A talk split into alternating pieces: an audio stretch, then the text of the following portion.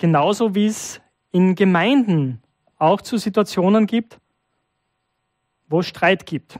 Und wir beschäftigen uns jetzt gerade mit einer Reihe bei uns in der Gemeinde, wenn Christen streiten.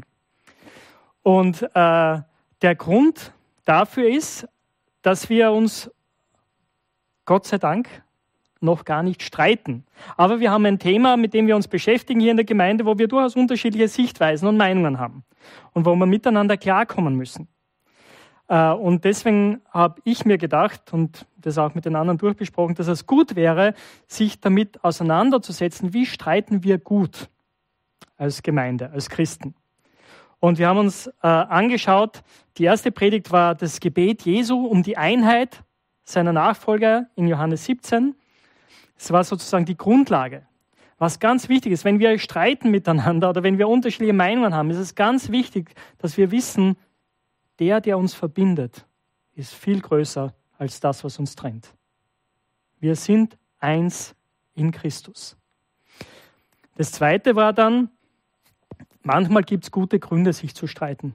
Manchmal gibt es wirklich Punkte, wo man sagt, hey, da müssen wir uns damit auseinandersetzen. Und das war diese Stelle in Apostelgeschichte 15, wo es um eine ganz entscheidende Weichenstellung ging. Und heute wollen wir uns aber mit einem anderen Aspekt auseinandersetzen, und zwar, wenn die nächste Folie haben könnte, wenn Christen streiten, ist das manchmal zum Haare ausraufen. Also manchmal, oder gibt es echt Dinge, wo du, wo du einfach zusammenbrechen möchtest und sagen wirst, wie kann das passieren? Ja? Ähm, und es kann sein, dass das Teil deiner Erfahrung auch ist mit Gemeinde, dass du solche Dinge erlebt hast, solche Streitereien, die echt zerstörerisch waren. Und manchmal sind wir, denken wir, okay, na, ich, ich war ja eigentlich ziemlich unschuldig dran, ich bin da nur reingezogen worden. Gell? Manchmal denken wir, ja, da war echt maßgeblich beteiligt dran. Äh, meistens ist die Wahrheit irgendwo genau in der Mitte. Ja? Und es ist wichtig, einfach zu sehen, was wir vermeiden sollten und wie wir solche Situationen vermeiden können, wo es zum Haare ausraufen ist. Und es ist gut, dass wir einen, ein Buch in der Bibel haben, das uns dabei hilft. Zumindest ein Teil dieses Buches. Und das ist der erste Korintherbrief. Der erste Korintherbrief, äh, vor allem die ersten Kapitel, sind fast eine Anleitung äh, dafür, für Dinge, die man vermeiden soll beim Streiten. Weil die Korinther, Gemeinde in Korinth, das war eine großartige Gemeinde, hat sehr viel Gutes gegeben. Gott hat diese Gemeinde reich beschenkt, die haben viele Gaben gehabt. Aber die haben auch viele Probleme miteinander gehabt. Viel Streit in dieser Gemeinde und viel ist schiefgelaufen. Und Paulus greift das auf, gleich im ersten Kapitel. Und das wollen wir jetzt miteinander lesen. Wir lesen die Verse 10 bis 31 im Kapitel 1 des ersten Korintherbriefes. Also 1. Korintherbrief, Kapitel 1, die Verse 10 bis 31. Ich werde heute aus der Basisbibel vorlesen. Und es wird nachher hilfreich sein, wenn ihr die Stelle offen vor euch haben könnt. Hören wir auf das Wort Gottes. 1. Korinther 1, die Verse 10 bis 31. Brüder und Schwestern, im Namen unseres Herrn Jesus Christus bitte ich euch oder ermahne ich euch, seid einig und lasst nicht zu, dass sich verschiedene Lager unter euch bilden. Haltet vielmehr zusammen in gleicher Überzeugung und gleicher Meinung. Meine Brüder und Schwestern, ich habe von Chloes Leuten erfahren, dass es unter euch Streit gibt. Ich meine damit, dass jeder von euch etwas anderes sagt. Ich gehöre zu Paulus, ich gehöre zu Apollos, ich gehöre zu Kephas. Ich gehöre zu Christus. Christus lässt sich doch nicht zerteilen. Bin etwa ich, Paulus, für euch gekreuzigt worden? Oder wurdet ihr im Namen von Paulus getauft? Ich danke Gott, dass ich außer Crispus und Gaius niemanden von euch getauft habe. So kann wenigstens niemand sagen, dass ihr in meinem Namen getauft worden seid. doch ich habe auch noch Stephanas und seine Familie getauft. Ich wüsste aber nicht, dass ich sonst noch jemanden getauft hätte. Denn Christus hat mich nicht gesandt, um zu taufen, sondern um die gute Nachricht zu verkünden. Das kann nicht mit klugen Worten geschehen, sonst verliert das Kreuz von Christus seinen Sinn. Die Botschaft vom Kreuz erscheint denen, die verloren gehen, als eine Dummheit. Aber wir, die gerettet werden, erfahren sie als Kraft Gottes. Denn in der Heiligen Schrift steht, ich will die Weisheit der Weisen auslöschen und von der Klugheit der Klugen nichts übrig lassen. Wo sind jetzt die Weisen?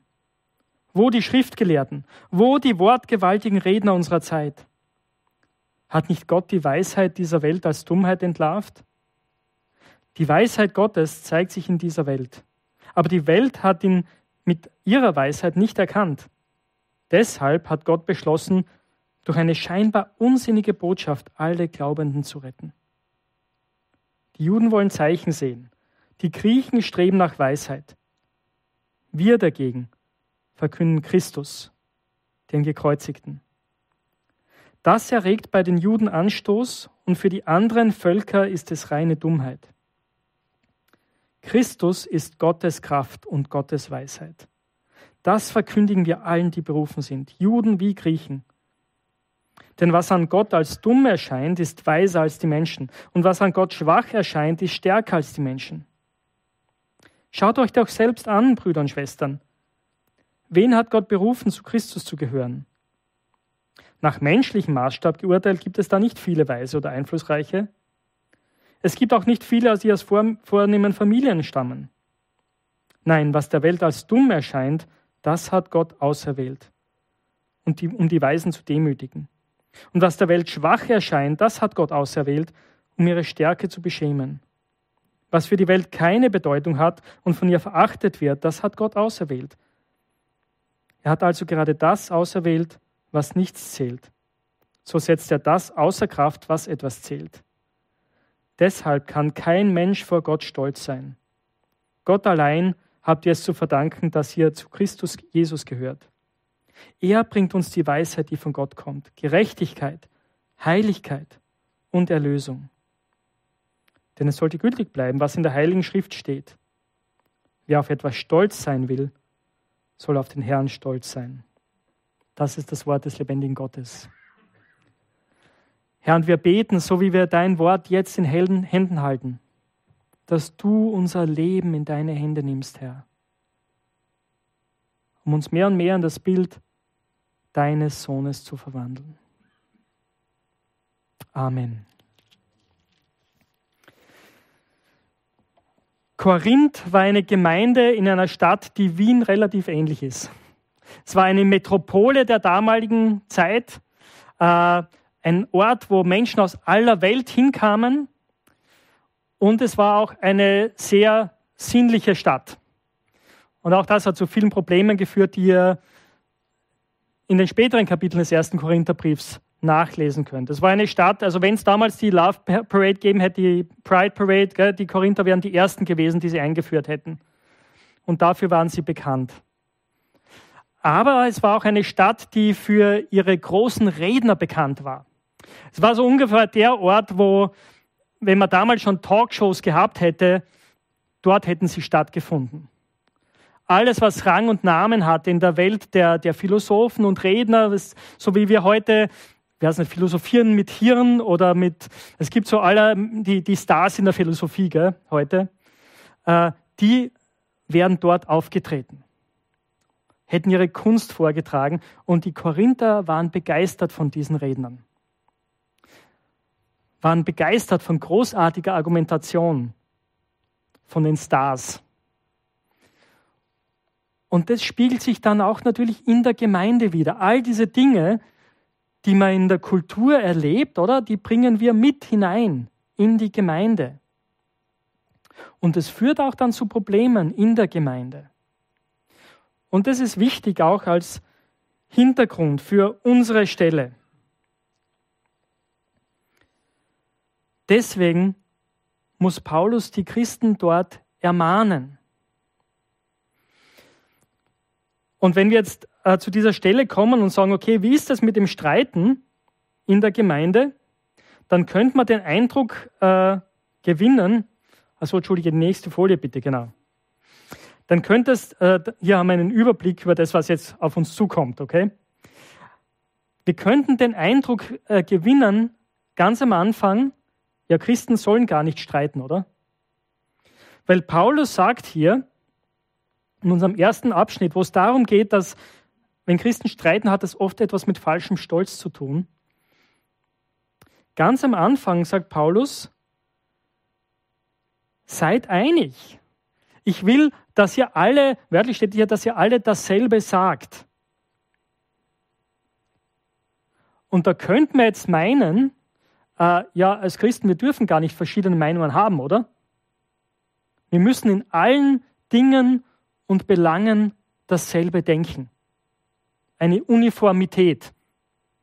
Ja, dann wäre alles in Ordnung, dann wäre alles gut. Aber dann wäre auch ziemlich alles tot, denke ich, wenn das so wäre. Na, Gott hat uns unterschiedlich gemacht. Wir haben unterschiedliche Zugänge auch zu Gott. Gell? Natürlich ist es immer der eine Gott, es ist das eine Evangelium und das eint uns, aber wir sind unterschiedlich. Was meint Paulus hier, wenn er sagt, ich will, dass ihr einig seid? Ich will, dass ihr dieselbe Meinung habt, dieselbe Sichtweise. Was er meint, und das erklärt er auch gleich in den nächsten Versen, oder? Ist, dass er sagt, ich will nicht, dass es verschiedene Fraktionen, verschiedene Parteiungen unter euch gibt. Wörtlich steht hier das Wort Schismata. Das kennen wir dann später aus der Kirchengeschichte. Gell? Das ist diese Spaltung, Trennung. Aber das war auch etwas, womit, das, das haben die Leute gekannt aus ihrem Alltagsleben. Diese Parteiungen, diese Fraktionen, das war etwas ganz, ganz Typisches für die damalige Welt. So war die Gesellschaft überhaupt organisiert in, in der römischen Gesellschaft. Es gab jemanden sozusagen, das war der Herr, einflussreiche Persönlichkeiten und an die hat man sich gehängt. Die waren für einen zuständig und wenn man so einen Schutzherrn hatte, dann war das ganz gut und ganz wichtig. Und diese Sichtweise findet sich jetzt dann fast selbstverständlich dann auch hier in dieser Gemeinde in Korinth. Dass sie sagen, ja, wir haben unsere Stars. Zu denen gehören wir. Vielleicht sind wir durch die gläubig geworden. Aber zu denen zählen wir uns und durch die grenzen wir uns auch gegen die anderen in der Gemeinde ab. Oder? Und das sind tolle Leute, die hier genannt werden. Die kommen dann auch später wieder im Korintherbrief. Oder? Die einen sagen, ich gehöre zu Paulus. Die anderen, ich gehöre zu Apollos. Die dritten sagen, ich gehöre zu Kephas. Kephas ist äh, der hebräische Name von Petrus. Ja.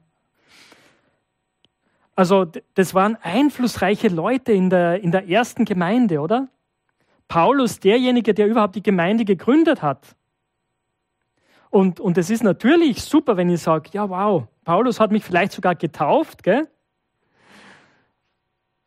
Und ich habe da eine ganz enge Beziehung und, und äh, ich hänge seiner Lehre an. Apollos war ein anderer wichtiger Mann für die Gemeinde in Korinth. Er ist später gekommen und er war ein gewaltiger Bibellehrer. Er hatte großartige Einsichten. Er war schon vorher ein großartiger Redner, hatte aber einige Dinge nicht so klar verstanden und hat dann äh, durch ein Ehepaar, das Paulus auch kannte, durch Priscilla und Aquila, das Evangelium dann erst richtig verstanden gehabt. Und dann ist es erst richtig losgegangen bei ihm. Es muss, muss gewaltig gewesen sein, ihn predigen zu hören, von ihm zu lernen. Und so ist es kein Wunder, dass viele Christen in Korinth begeistert von ihm waren und ihn als ihren Leiter gesehen haben. Dann gab es jene, und vielleicht waren das die äh, mit eher einem jüdischen Hintergrund in der Gemeinde in Korinth, die gesagt haben, na, wir, wir haben eine ganz enge Verbindung zur Gemeinde in Jerusalem, zu Petrus. Und er, man natürlich, er ist auch der erste der Apostel, oder? Der, der das Team der Apostel leitet. Und da ist eine ganz enge Verbindung zur Jerusalemer Gemeinde da. Und so hast du diese verschiedenen Gruppen. Und beim letzten Punkt ist nicht ganz klar, ob das die super frommen waren, die gesagt haben, nein, nein, vergesst alle anderen, wir gehören zu Christus. Gell? Äh, oder ob Paulus das gewusst, bewusst als, als Gegenpunkt nimmt, um zu sagen, na, wir alle gehören zu Christus. Gell? Aber der Punkt ist, es gab diese verschiedenen Fraktionen. Und das führte zu Streitigkeiten in der Gemeinde weil sie gesagt haben, nur das, was Paulus sagt, ist etwas wert, hey, was du sagst, das kannst du vergessen. Oder? Und wenn wir ehrlich sind, das kennen wir auch manchmal, oder? Wir, wir haben unsere Lieblingsautoren. Wir haben die Menschen, durch die wir gesegnet worden sind, die uns geprägt haben. Und es ist ja auch etwas Gutes. Und wenn ihr mit jedem von uns redet, da, man merkt die Einflüsse. Ja? Man, ihr müsst mir nicht lange zuhören, bevor ich den Namen John Stott erwähne. Ja? Und das ist ein Mann, durch den ich gesegnet worden bin, wo ich viel profitiert habe. Aber so eine Haltung wird sehr problematisch, wenn ich sage, ja, das ist mein Lehrer und alle anderen hm, kannst nicht so ernst nehmen. Da sind wir dann auf einem sehr gefährlichen Weg. Weil wir dann sagen, wir hängen uns an Menschen, oder? Statt an Christus. Und genau das ist hier in der Gemeinde in Korinth passiert. Und das Ganze hat natürlich auch mit Stolz zu tun, oder? Weil indem wir uns mit solchen tollen Lehrern identifizieren, denken wir, also ihr Ruhm strahlt so ein bisschen auf uns. Und wir haben jetzt die Wahrheit, oder? Ich besitze die Wahrheit, ich besitze Einsicht. Und übrigens, das Wort Weisheit, es kommt elfmal vor in unserem Text. Also das war auch ein Wort, das war für die Korinther ganz wichtig, diese Weisheit, Erkenntnis, Einsicht, Dinge zu verstehen, oder? Weil wenn ich Dinge verstehe besser als die anderen und das auch beweisen kann, dann habe ich auch Einfluss und Macht. Und das ist das zweite Wort, das auch immer wieder in unserem Text vorkommt. Kraft oder Macht. Und das waren Begriffe, die für die Korinther ganz, ganz wichtig waren, die sie geprägt haben. Und so im, Paulus kommt, äh, redet dann darüber, wen er getauft hat und wen er nicht getauft hat. Das ist irgendwie so ein komischer Einschub, aber er macht es eben, weil, weil die Christen in Korinth gesagt haben, ja, wenn, wenn, wenn ich von Paulus getauft bin, dann bin ich mehr wert als die anderen. Also allein diese, dass ich diese Handlung erlebt habe, macht mich zu etwas Besonderen. Und so schreibt er in diesem Brief, das ist echt lustig zu lesen eigentlich, oder? Da zählt ein paar Leute auf, die er getauft hat und dann sagt, na, sonst habe ich glaube ich niemanden getauft. Ah ja, doch, da war noch das Haus des Stephanas, die habe ich auch noch getauft, aber ich glaube sonst niemanden, ja. Und man merkt, dass er, dass er sagt, hey, es ist mir eigentlich echt wurscht. Ja? Also, wen ich da getauft weil es nicht wichtig, dass ich jemanden taufe. Es ist wichtig, dass ihr auf Jesus Christus getauft seid, dass ihr zu ihm gehört. Ich bin dabei nicht wichtig, weil das nicht der Auftrag ist, den ich habe. Und dann kommt er auf das zu sprechen, was ihn zutiefst bewegt. Und was auch letztendlich die Lösung der Problematik ist. Ich meine, das Ganze geht weiter bis ins Kapitel 4. Wir schauen uns heute nur einen Teil dieses ganzen Textes an, wo es um diese Konflikte und Parteiungen geht in Korinth.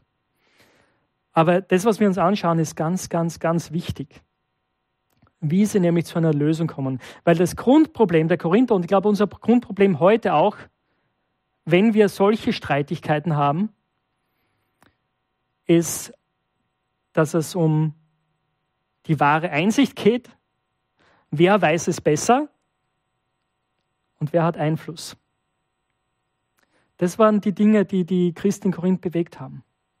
Dass die einen eben gesagt haben, hey, ich weiß es besser als du, also setz dir mal hin und hör mal zu, ja?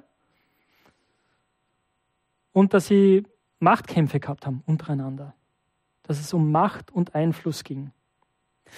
Und Paulus nimmt jetzt diese beiden Begriffe her, die den Korinthern so wichtig waren und die, wenn wir, uns, wenn wir ehrlich sind, uns auch immer wieder wichtig sind. Oder ich, mein, ich gebe es nicht so gern zu, aber mir ist es schon wichtig, Recht zu haben. Und mir ist es wichtig, mein Standing zu haben oder meinen Einflussbereich zu haben. Das ist so tief in uns Menschen drin, oder? Dieser Wunsch nach Geltung, dieser Wunsch danach, Recht zu haben.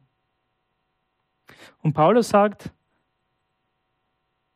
wenn, wenn ihr so denkt, dann habt ihr den Kern des Evangeliums nicht verstanden. Weil das Evangelium genau diese beiden Dinge völlig auf den Kopf stellt. Das Evangelium stellt unser Denken über Macht, über Einfluss und unser Denken über Weisheit komplett auf den Kopf. Und darum geht es jetzt in den nächsten beiden Punkten.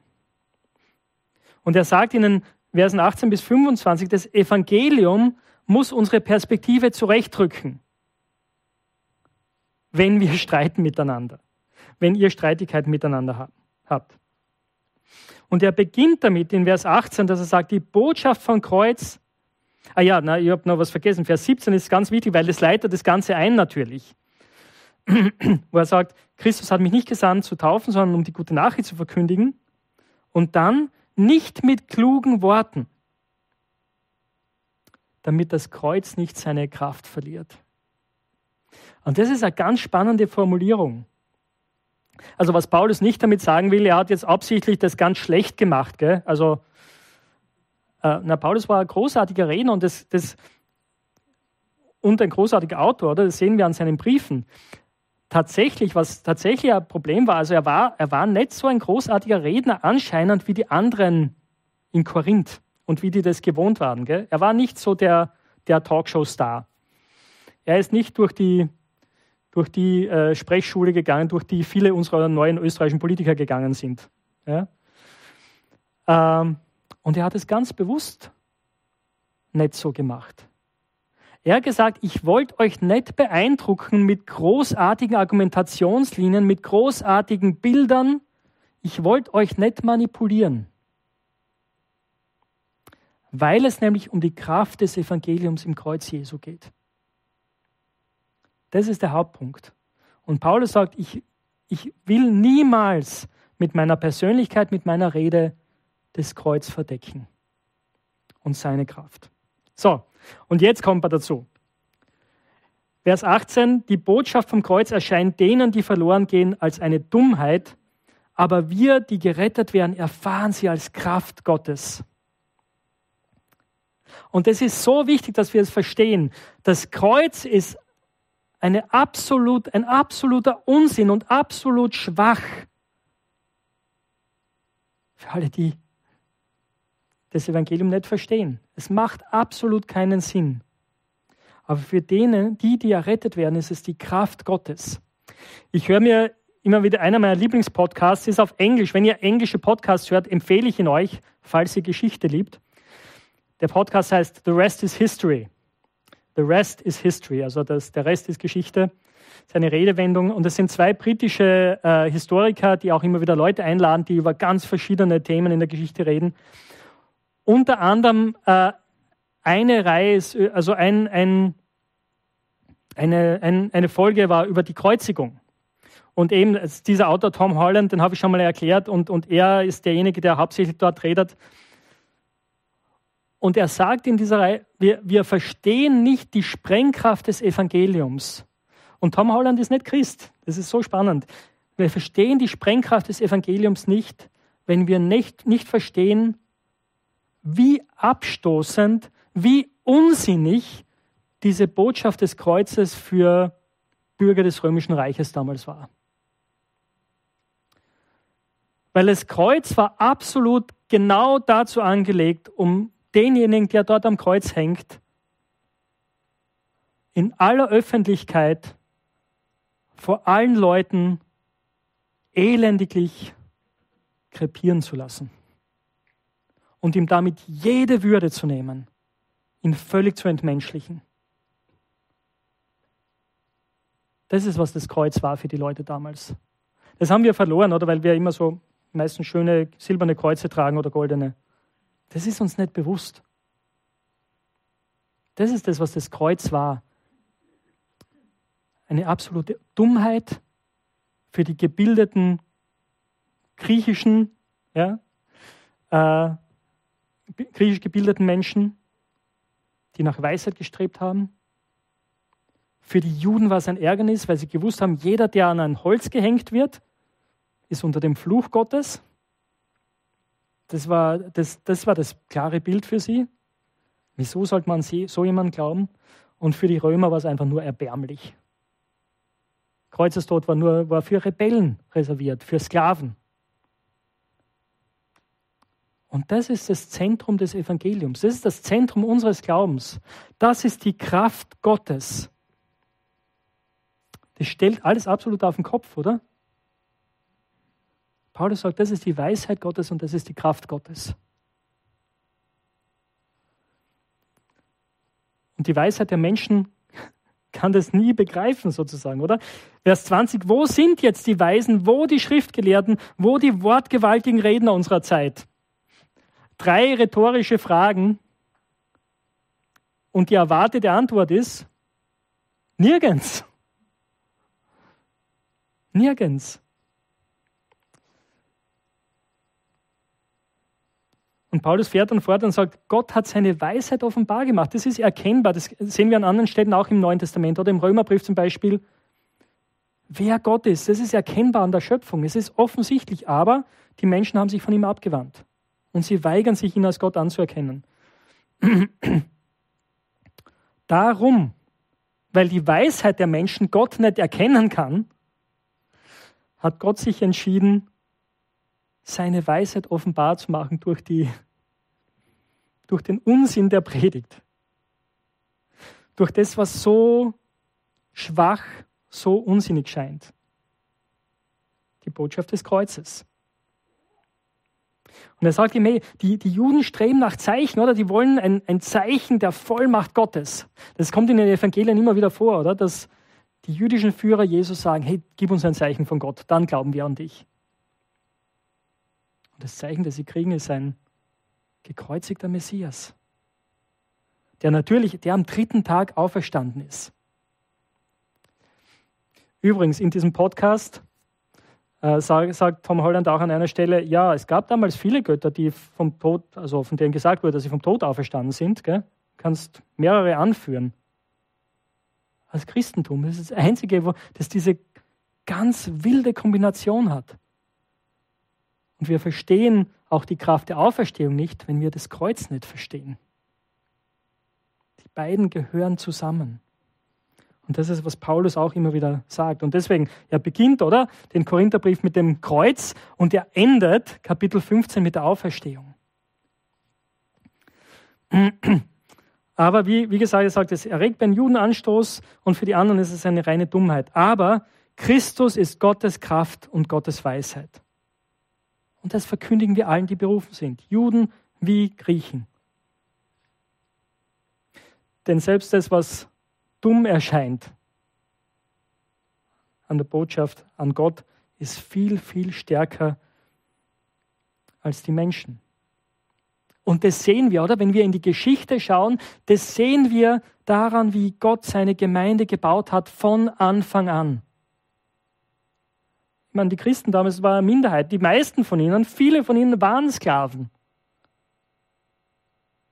Und es war absolut lächerlich für die reichen Römer, sich das anzuschauen, oder was diese Sklaven und Juden da tun. Das war für die Römer lächerlich.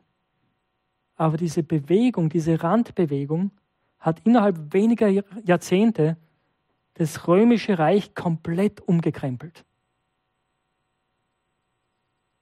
Und diese Bewegung hat die Welt verändert. Liebe Freunde, das ist die Kraft des Evangeliums, die Kraft des gekreuzigten und auferstandenen Messias. Und das ist dieses Prinzip, das im Korintherbrief immer wieder vorkommt und das so wichtig ist, dass Gottes Kraft nämlich durch menschliche Schwachheit kommt. Gottes Kraft kommt durch menschliche Schwachheit. Und das müssen die Korinther verstehen und das müssen wir heute verstehen. Gerade in Situationen, wo wir streiten, wo wir versucht sind, auf unsere eigene Stärke und Weisheit zu pochen und zu bestehen, ist es so wichtig zu sehen, Gottes Kraft kommt durch unsere menschliche Schwäche. Und das sehen Sie hier, das sehen wir heute auch hier im Evangelium, in diesen Versen 18 bis 25. Man sieht es dann auch später in den Versen 26 bis 31 in den Korinthern selbst. Nämlich dadurch, dass sie das Evangelium verstehen, kommen sie auch zu einer realistischen Selbsteinschätzung und zu einem gesunden Stolz. Das Problem der Christen in Korinth, sie hatten einen falschen Stolz, oder? Sie waren stolz auf das, was sie wussten. Sie waren stolz auf ihr Standing, auf ihren Einfluss, auf ihre Macht. Aber wenn sie das Evangelium verstehen und wenn wir das Evangelium verstehen, dann kommen wir zu einer gesunden Selbsteinschätzung und zu einem gesunden Stolz. Das sehen wir in diesen Versen. Und schauen wir sie uns kurz an. Es wird jetzt nicht so lang dauern. Aber was Paulus macht, er, er sagt ihnen, hey Leute, schaut es euch doch einmal selber an. Seid ehrlich. Wen hat Gott berufen? Nach menschlichem Maßstab geurteilt gibt es da nicht viele Weise oder Einflussreiche. Es gibt auch nicht viele, die aus vornehmen Familien stammen. Es ist wichtig, dass wir auch genau hinhören und, und genau lesen hier an dieser Stelle. Oder er sagt nicht, es gibt keine. Na, es gab Leute, die waren einflussreich. Es gab Leute, eben die hatten Gemeinden aufgenommen in ihren Häusern. Es waren einflussreiche Männer und Frauen, die als, als Patrone, als Patroninnen die Gemeinde beherbergten und förderten. Es gab weise Leute, es gab Leute aus guten, reichen Familien. Und das sehen wir auch immer wieder durch die Kirchengeschichte hindurch. Und wir können dankbar sein auch für solche Leute, die sich einsetzen mit allem, was sie haben für das Evangelium. Aber der Punkt ist, Paulus es sind nicht viele. Es ist keine Bewegung der Eliten. Na, viele von ihnen sind Leute, die von anderen verachtet werden. Eben Sklaven, ganz einfache Leute. Nicht die, die an den besten Universitäten studiert haben. Und das macht einen Punkt. Das hat einen Grund. Vers 27. Nein, was der Welt als dumm erscheint, das hat Gott auserwählt, um die Weisen zu demütigen. Was der Welt als schwach erscheint, das hat Gott ausgewählt, um ihre Stärke zu beschämen. Das, was keine Bedeutung hat und von ihr verachtet wird, das hat Gott auserwählt. Er hat es gerade er hat gerade das ausgewählt, was nichts zählt. So setzt er das außer Kraft, was etwas zählt. Meine Lieben, ich glaube, wir als Christen, wir sind immer wieder versucht, oder? Nach der Macht greifen zu wollen. Nach dem Einfluss greifen zu wollen, weil wir dann denken, okay, dann können wir endlich Dinge verändern. Die Gefahr ist dabei, dass es immer wieder zu ganz problematischen Allianzen kommt zwischen Kirche und Politik zwischen Kirche und verschiedenen einflussreichen Gruppen und so weiter und so weiter. Dieser Text ermutigt uns zu sagen, okay, es ist okay, wenn wir schwach sind. Es ist okay, wenn andere über uns lachen, wenn sie uns nicht ernst nehmen. Es ist keine Entschuldigung dafür, äh, es ist keine Entschuldigung, faul zu sein, gell? das möchte ich auch dazu sagen. Also wir sollen Dinge schon klar durchdenken und irgendwie gute Gründe haben für das, was wir glauben. Und wir sollen uns mit Leuten auseinandersetzen. Das ist keine Entschuldigung, aber es gibt uns Freiraum, oder? Es gibt uns Freiraum zu sagen, Herr, so sind wir, hier sind wir, wie wir sind. Kann mir eh nicht besser machen. Aber es ist deine Kraft in mir, deine Kraft in meiner Schwäche, die wirkt. Und das ist eine unheimlich befreiende Botschaft. Und der Punkt ist, dass es dazu führt, dass wir nicht stolz sein können vor Gott, oder? Ich kann mir nichts einbilden auf meine, meine Studienabschlüsse, die ich gemacht habe, auf das Geld, das ich verdiene, auf die Aktien, die ich habe, auf all diese Dinge, das sind wertlos. Oder all das, worauf wir als Menschen normalerweise stolz sind und womit wir prahlen, auch wenn es noch so heimlich und ja, zwischen den Zeilen ist. Aber wir können das doch alle recht gut, oder? Dass wir einander zeigen, wie gut wir doch sind. Ich bin ja auch keine Ausnahme. Aber der Punkt ist, das ist alles hinfällig.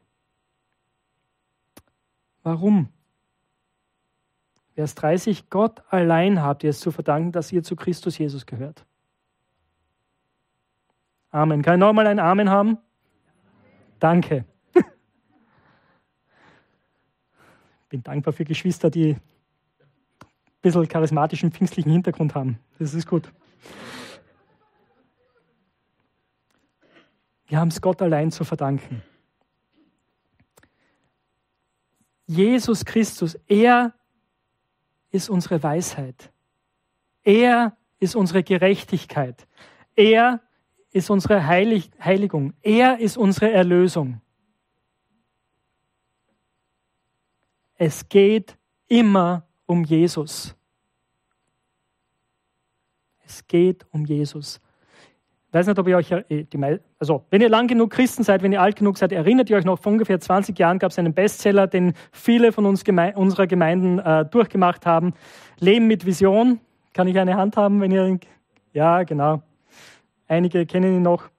Ähm, und das Buch beginnt mit dem Satz, ich weiß nicht, wer sich noch erinnert. Genau, es geht nicht um sie. Es geht nicht um dich. Und das ist ganz spannend. Ich kann mich noch erinnern, was dieser Satz bei, bei vielen von uns ausgelöst hat. Oder irgendwie bei mir so Unbehagen, oder so. Ja, na, na, natürlich geht es ja um mich. Aber er ist so wahr, oder? Na, es geht nicht um mich, es geht um Jesus. Und es ist gut, diesem Unbehagen nachzugehen, wenn wir das empfinden, gell? wenn wir diesen Satz hören. Weil der Punkt ist, es geht um Jesus. Und wenn mir das klar ist, wenn uns das klar ist, dass es um Jesus geht, dann sind wir in rechter Weise stolz. Denn es soll gültig bleiben, was in der Heiligen Schrift steht. Wer auf etwas stolz sein will, soll auf den Herrn stolz sein. Wer sich rühmen will, rühme sich des Herrn. Meine, Freundin, mein Gebet ist es, dass ich nie damit aufhöre und dass wir nie damit aufhören, uns auf Jesus stolz zu sein von ihm zu erzählen, darüber zu reden, wie großartig er ist, wer er ist. Und wenn wir diesen Fokus haben, dann können wir auch leichter streiten. Weil dann fällt es mir auch leichter, das in meinem Gegenüber zu sehen, oder? Dass er oder sie der, diejenige ist, die sie sind, wegen Jesus von Jesus geliebt, von Jesus gerufen, von Jesus erlöst, dann kann meinem Bruder, meiner Schwester anders begegnen. Weil ich nicht denke, ja, ich muss dich jetzt von meiner Sichtweise überzeugen und ich muss meinen Einflussbereich vergrößern, sondern ich mir denke, wow, ich möchte, dass wir beide Jesus besser kennenlernen und dass wir miteinander mehr abbilden, wer er ist. Weil es geht um Jesus. Und das ist mein Wunsch für uns, dass wenn wir Meinungsverschiedenheiten haben, wenn wir miteinander reden, argumentieren, auch streiten, dass wir diese Perspektive haben. Es geht nicht um meinen, meine Sichtweise, um meinen Einfluss, es geht um Jesus und seine Herrlichkeit. Lasst uns beten.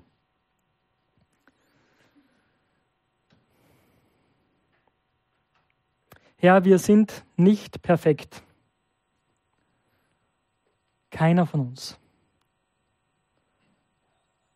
Und oft bin ich so, dass ich meine Sichtweise durchsetzen will, dass es mir um meinen Einfluss geht. Herr, vergib mir.